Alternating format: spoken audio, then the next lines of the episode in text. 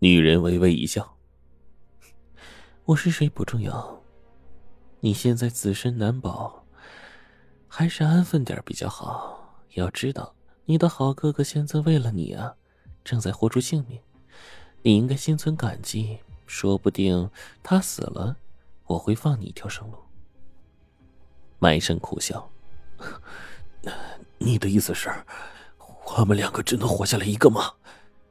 女人挑了挑眉说：“如果我说是呢？那就请你快点杀了我，就当我是为了这个家族做贡献好了。我哥哥只是一个和家族毫无关系的人，放过他。”女人有些狐疑：“我抓了你是为了你们家族的东西，你知道吗？”麦生听到这话。开始警觉起来，麦氏家族的秘密关乎生死存亡，而自己被抓是因为哥哥。那眼前这个女人，也有可能是哥哥正在办的案子中的某个嫌疑人，并不是为了麦家。女人轻笑道：“很聪明嘛，小伙子，这么快就反应过来了。不过，你倒是提醒我了。”女人走到麦生面前说：“我倒是听闻过一些传闻，这个城市里住着一个世家，他们的眼睛十分奇妙。恰好呢，我对器官又很感兴趣。”女人抬手，不顾麦生的极力反抗，强行的掰开麦生左眼的眼皮，没发现什么异常。她掰开右眼，把麦生的黑色美瞳给取了下来。麦生大叫着，右眼传来强烈的异物感。被刺的眼泪都瞬间夺眶而出，他愤恨的看着拿着美瞳把玩的女人，大声吼道：“快还给我！” 女人发出了一声轻蔑的笑声。没想到啊，还真让我猜对了，你们麦家真是那个世家呀，传说中能看到人命格的世家。麦生瞪着眼前的女人，他灰蓝色的右眼还在淌着泪水，后槽牙压得嘎吱作响。你说，我要是把你的右眼移植到我的眼眶里，我是不是也能和你拥有一样的能力呀？还真是得谢谢麦队长啊，送给我这么一份大礼呀！啊，对了，我叫童继宁，记住物流董事长。也是你右眼接下来的所有人。史家的传闻在上流人士的圈子里一直存在，只是姓麦的太多了，没有人把这玄乎的玩意儿当回事带走。童继宁挥了挥手，麦生只觉得脖颈处传来一阵剧痛，瞬间便失去了知觉。麦生从初中才知道自己注定和别人不一样。在同龄人以好好学习才能出人头地奋斗的时候，父亲却根本不把他的学习当一回事比麦生大两岁的哥哥麦福，此时正在为了中考冲刺，天天挑灯夜读，读到半夜。父亲还是觉得他没尽全力投入学习，但是对于自己，父亲整天教一些玄乎的东西，比如说卦象、图谱。父亲在教他这些东西之前，曾经问过他：读书和继承家业，你选哪一个？我选家业。麦生真的不喜欢读书，他见过库房里放着许多奇奇怪怪的坛坛罐罐，觉得呢很是新奇。最后啊，哥哥麦福考进了比较远的大城市里面读重点高中，父亲高兴的把家里的母鸡给杀了炖汤。过几天的举家。搬迁到这座大城市，父亲在这里呢开了一个小杂货铺，日子过得呀也还算舒坦。而麦生还是继续跟着父亲学习，只是学的东西有了一些变化，不再是看死物，而是看人。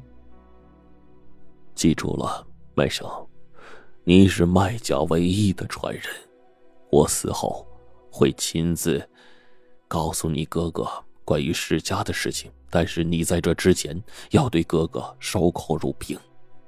我们麦家是世代传承的命格师，能看见别人的命格，而命格决定了一个人一生的走向。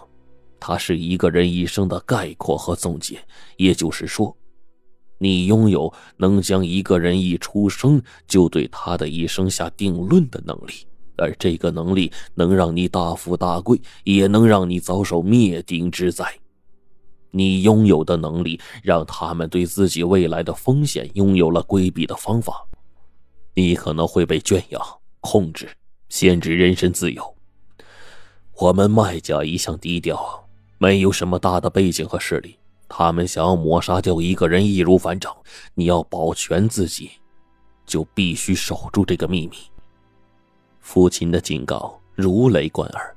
麦生消化了一天，他也意识到，要是传承麦家命格师能力的不是自己，将来也会变成哥哥。他们两个总有一个要面对这些的。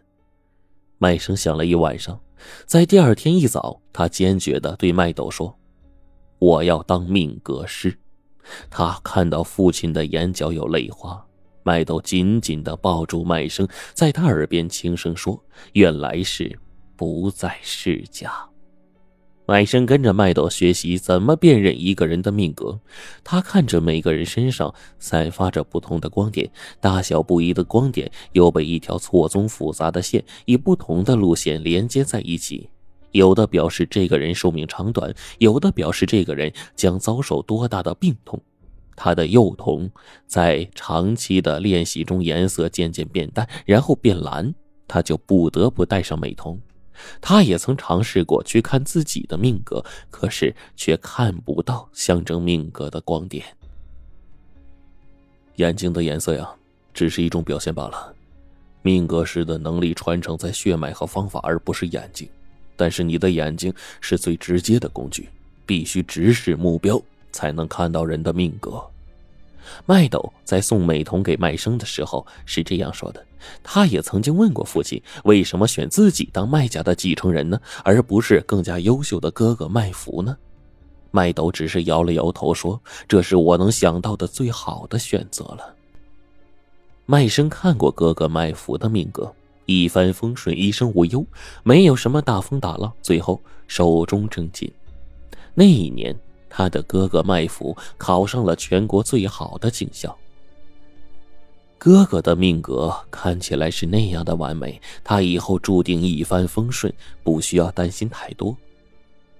父亲虽然对哥哥要求严厉，但是不管是关心方面还是重视方面，不可否认花在自己身上的比较多。而关于世家的事情，父亲甚至都没有跟哥哥说过。不知从何时开始。父亲开始怀旧，他去看望了因为阿兹海默症连儿子都认不得的老朋友。